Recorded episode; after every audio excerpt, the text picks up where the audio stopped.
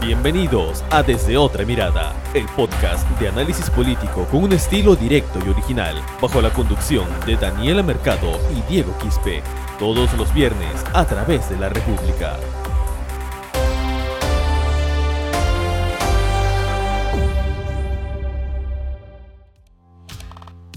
Bien amigos, bienvenidos a la edición número 31 de su podcast Desde Otra Mirada. Estamos retornando después de un par de semanas aquí en esta transmisión a través de esta plataforma donde siempre analizamos la coyuntura política y en este caso todavía la coyuntura electoral. Bienvenida Daniela. Hola Diego, hola a todos los que nos escuchan en este episodio de tu podcast desde otra mirada. Aquí feliz que nos podemos encontrar nuevamente en este espacio en el que sí, pues es necesario que hablemos de la política y más ahora que continuamos con esta coyuntura electoral y que ha generado tanta incertidumbre y continúa generando en nuestra población. exacto. Lo que, lo que todavía continuamos preguntándonos muchos es cuándo exactamente se van a proclamar los resultados electorales.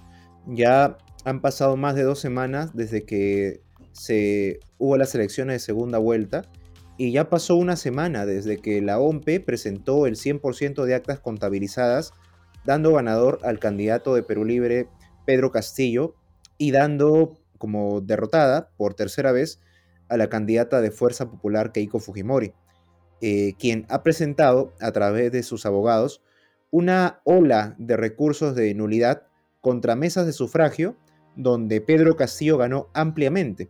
Y estas mesas de sufragio son precisamente en zonas rurales, donde tuvo mayor respaldo Perú Libre. Eh, Daniela, son, son 948 impugnaciones. Estas impugnaciones son de Fuerza Popular, pero también algunas de Perú Libre. Exacto, pero de Fuerza Popular son solamente 948. Claro. Eh, ahora, se entiende de que por justamente todos estos recursos que se están llevando o presentando ante el Jurado Nacional de Elecciones, la proclamación del presidente que matemáticamente ya es Pedro Castillo, porque es matemáticamente imposible que se revierta la situación, eso está retrasando esta proclamación, ¿no? Porque ya en este tiempo, que pasó casi dos semanas, más de dos semanas de la segunda vuelta, en las elecciones pasadas ya teníamos un resultado oficial, ya teníamos un presidente ganador.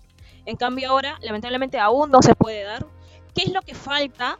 Falta que el Jurado Nacional de Elecciones pueda resolver las apelaciones por actas observadas. Eso ya lo hizo, ya lo culminó el domingo pasado, 20, pero ahora va a comenzar y ya inició a, resolver las apelaciones por pedidos de nulidad, que son justamente estos más de 900 que mencionas, digo. Exacto, y hay que recalcar, Daniela, que de las más de 900 impugnaciones presentadas en primera instancia, ninguna ha sido declarada fundada. ¿Eso qué significa? Que en ninguna impugnación el jurado, los jurados especiales electorales le han dado la razón a Fuerza Popular. ¿Cuántas apelaciones han sido admitidas para que pasen a la, a la, segunda y última instancia, que es el Pleno del Jurado Nacional de Elecciones? Son 218, según el conteo que yo pude hacer ayer en la plataforma del jurado. Imagino que hoy van a aumentar. Pero hablemos en base a esos 218, Daniela. Claro, de esos 218, los que se presentaron dentro del plazo, que fue el máximo el miércoles pasado hasta las 8 de la noche, solo fueron 165 pedidos de nulidad.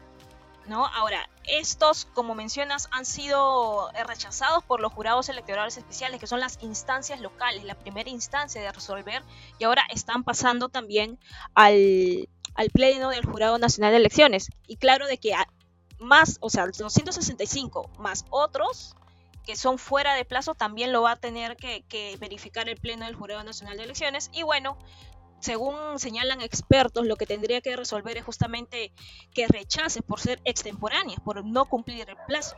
Claro, porque además, si el jurado permite, eh, o sea, admite discutir eh, en el fondo los recursos extemporáneos, eh, estaría contradiciendo la resolución del pleno del 11 de junio.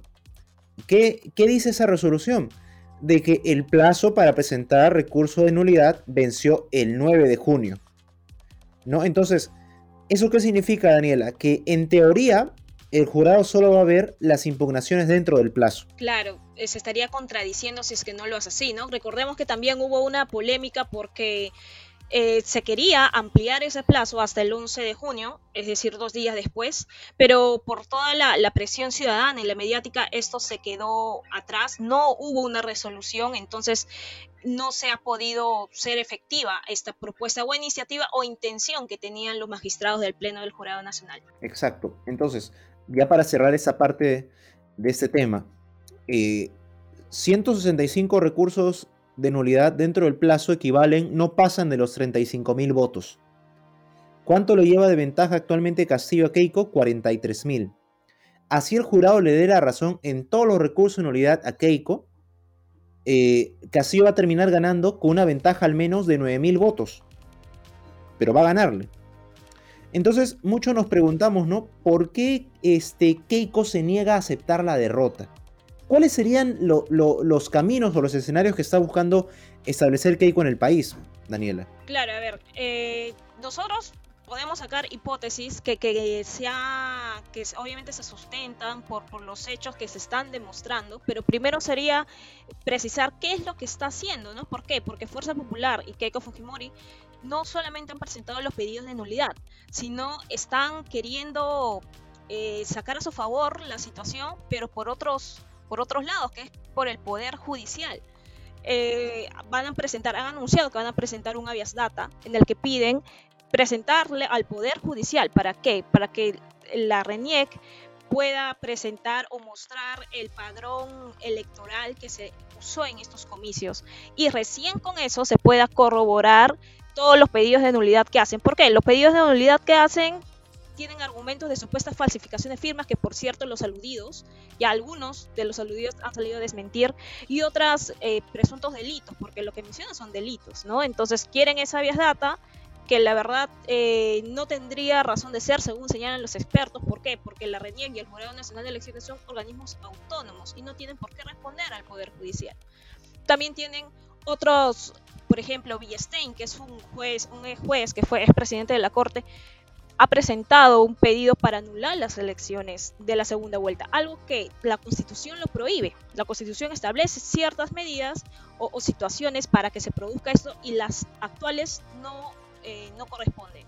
Entonces, estas se podría decir que son recursos que quieren, que muestran un tanto de desesperación por parte del Partido Fujimorista al verse eh, objetivamente perdidos en esta segunda vuelta exacto, y si no, si, no hay, si no hay las condiciones y tampoco las pruebas y los argumentos, este, ¿qué es lo que está buscando Fujimori, no? ¿Qué es lo que está buscando Keiko con estas, con estas demandas? Eh, muchos, muchos han hablado de la posibilidad de que haya un golpe de Estado, ¿no? Que Keiko sabe en el fondo de que va a perder con el jurado, de que no hay más, no hay más eh, cosas que demostrar, pero está sentando la, el escenario está buscando ganar tiempo para que haya una especie de golpe de Estado. Eh, y eso quizás se evidencia en las manifestaciones que hay de, ex militares retirados, como las que hay este martes en, San Borja, eh, y, en una horda de, expresiones, se podría decir hasta fascistas, de sus adeptos, su equipo, sus simpatizantes, ¿no? Pidiendo de que de que se enarbole la, figura de las Fuerzas Armadas. ¿no? Eso es lo que, una, una, hipótesis que pienso yo es sumamente peligrosa para, la democracia, pero lamentablemente, Daniela, antecedentes históricos los hay. Eh, el siglo pasado, cuando ella de la Torre ganó las elecciones, eh, los axiopopulistas denunciaron fraude y al final hubo un golpe militar y posterior a ese golpe militar hubo nuevas elecciones donde ganó Belaunde, su primer gobierno. En el año 1973, eh, con financiamiento de la CIA, en Chile, se sentaron todas las bases para que Augusto Pinochet haga un golpe de Estado contra Salvador Allende. Entonces, eh, bases históricas las hay. Entonces, uno, uno no sabe dónde, dónde buscar, dónde sustentar la palabra fraude. Para que haya fraude electoral, tiene que haber la colusión de los personeros del partido con los representantes de los organismos electorales, que en este caso es el jurado y la OMPE. Entonces, la pregunta sería, ¿no? ¿Ustedes, ¿Ustedes creen, estimados oyentes, que el jurado va a, va a dar la razón a una impugnación y a la vez reconocer de que en su institución hubieron actos ilícitos, sería un disparo a los pies, sería ilógico. Claro, y ahora toda esta narrativa del fraude, que, es lo que abandera el Fuerza Popular y sus seguidores también, porque todas las marchas que, se organizan es justamente eso, acusando a, las instituciones electorales de esta supuestamente eh, campaña de fraude, es, es deslegitimar el proceso electoral. Por más que Fuerza Popular o los dirigentes de Fuerza Popular digan que no, que ellos no, no mencionan eso, ellos lo comenzaron promoviendo cuando Keiko Fujimori en su conferencia señaló que hay indicios de fraude, lo hizo, ¿no? Y esa es la misma, la misma frase o, consigna que llevan los seguidores.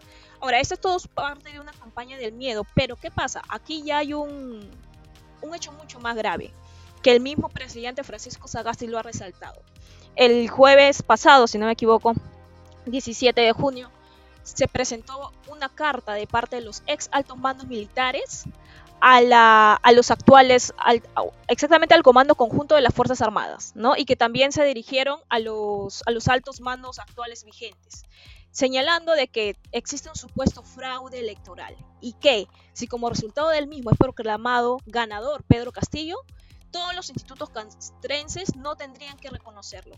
Es decir, esto sin duda alguna es una instigación a la rebelión de los institutos armados, algo que va contra la constitución, porque los institutos castrenses, los institutos armados, no son deliberantes en un proceso electoral. Eso es lo mismo que ha señalado el presidente Sagasti en un mensaje a la nación y que ha rechazado eh, estrictamente. ¿no? Ahora, ¿qué pasa? Cuando se presentó esta carta, al, al Comando Conjunto, el Ministerio de Defensa salió a señalar que, esto es un documento apócrifo. ¿Qué significa apócrifo? No que sea falso, sino que lo erróneo es la atribución de la autoría de estos militares. ¿Por qué? Tengamos en cuenta que se menciona 1.300 militares, ¿ok? De estos 1.300 militares son 400 oficiales en retiro del ejército, 600 de la marina y 300 de la fuerza aérea. Pero ¿qué pasa? Dentro de este grupo hay 5 que, que son personas fallecidas. Entonces, justamente en este argumento, el MINDEF señala que se trataría de un documento apócrifo y que por ende no se le debería responder.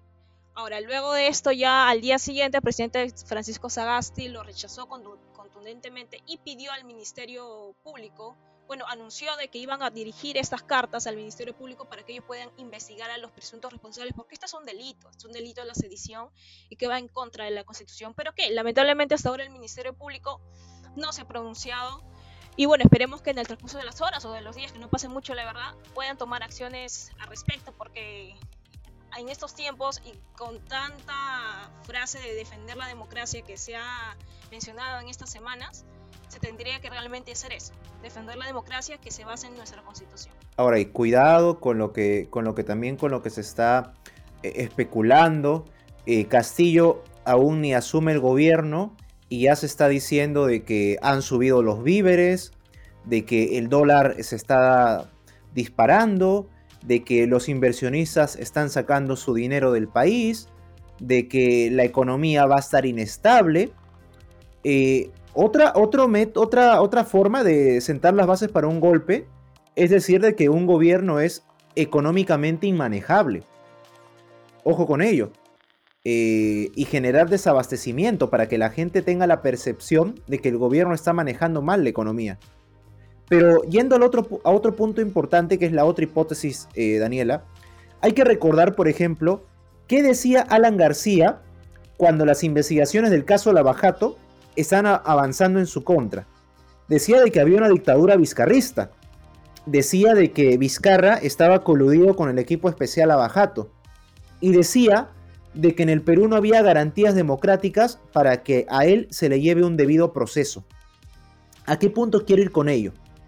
Keiko, con toda esta narrativa del fraude, lo que está haciendo también es sentar otra narrativa más, que es que el próximo gobierno, al ser antidemocrático, al ser una supuesta dictadura socialista, al existir una colusión con, con los fiscales, no hay garantías para que a ella se le lleve un proceso judicial adecuado. Y por lo tanto, ella sería una perseguida política. Y si, es, si ella se autodenomina como una perseguida política, ¿A dónde va a ir corriendo? A cualquier embajada que le pueda prestar asilo político, como lo hizo Alan García. Alan García dijo, me están persiguiendo políticamente los fiscales.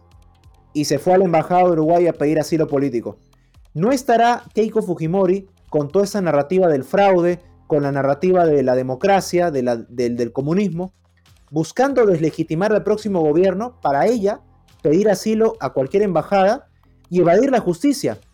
pedir un salvoconducto y salir del país como su papito. Claro. Eso es lo que. Eso es, la, otra hipótesis que yo tengo.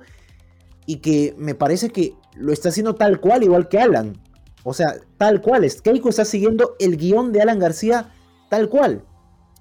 Eh, y este, en esta narrativa entra a tallar penosamente el papel de algunos medios de comunicación.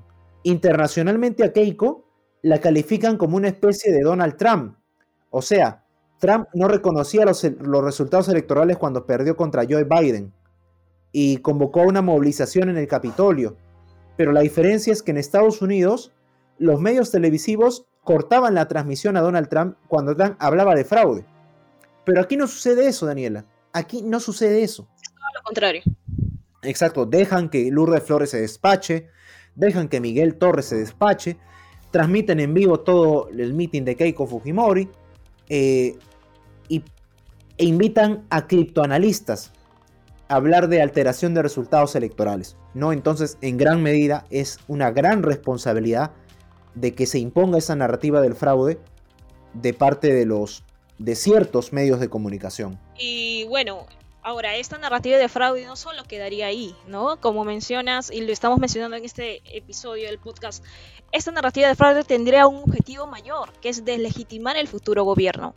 Como mencionas también que ante un gobierno tan deslegitimado, que no le garantías democráticas para un proceso judicial, en este caso contra Keiko Fujimori, y también todo el clan ligado a Fuerza Popular, que también, por cierto, están siendo investigados y acusados, por cierto, eh, también sería o se podría usar como un argumento para que tal vez en este nuevo Congreso que viene, que tiene mayoría, sí, de Perú Libre, tal vez en la, la bancada mayoritaria, bueno, ni mayoritaria se podría decir, porque sí todos son minorías, ¿no? Pero la que tiene más, más curules, pero tenemos a Fuerza Popular y a los otros partidos que se han aliado en esta segunda vuelta. Entonces todos estos aliados podrían crear esa mayoría que tanto afectó también en el 2016 cuando Fuerza Popular fue mayoría. ¿Y qué pasa? Si es que ellos se unen y tal vez usan este mismo argumento de un gobierno deslegitimado, podrían usar como justificación el que vaquen futuramente a Pedro Castillo. ¿no? De que al ser un gobierno que no ha tenido supuestamente la voluntad popular, sino que ha sido por fraude, lo hagan sin pena a, Castillo, que es, y otra vez volveríamos el Perú siendo la principal víctima de estos luchas por intereses particulares y no por el bien público. Entonces, ¿en qué estamos? Tendremos que analizarlo bien. Es un hecho, van a, van, si no logran estas cosas, van a ir por la cabeza de Castillo desde el Congreso. Van a buscar vacarlo. Y ahí va a ser importante, Daniela, saber el próximo mes cuál va a ser la conformación de la nueva mesa directiva, ¿no? ¿Quién va a ser el presidente del Congreso en esta primera legislatura. Pero bueno, eso ya son otros, otros escenarios. Con nosotros será hasta la próxima semana. Esperemos ya en la próxima semana hablar ya de algunos fallos del Jurado Nacional de Elecciones y, por qué no, hablar también ya de una posible proclamación de resultados. Claro, y es hora. Hay mucho por hablar todavía. Muchas gracias por escucharnos. Nos vemos en un próximo episodio. Esto fue Desde otra mirada, el podcast de análisis político con un estilo directo y original. Sigue nuestros episodios a través de Spotify, iBox, Google Podcast y las redes sociales de la República.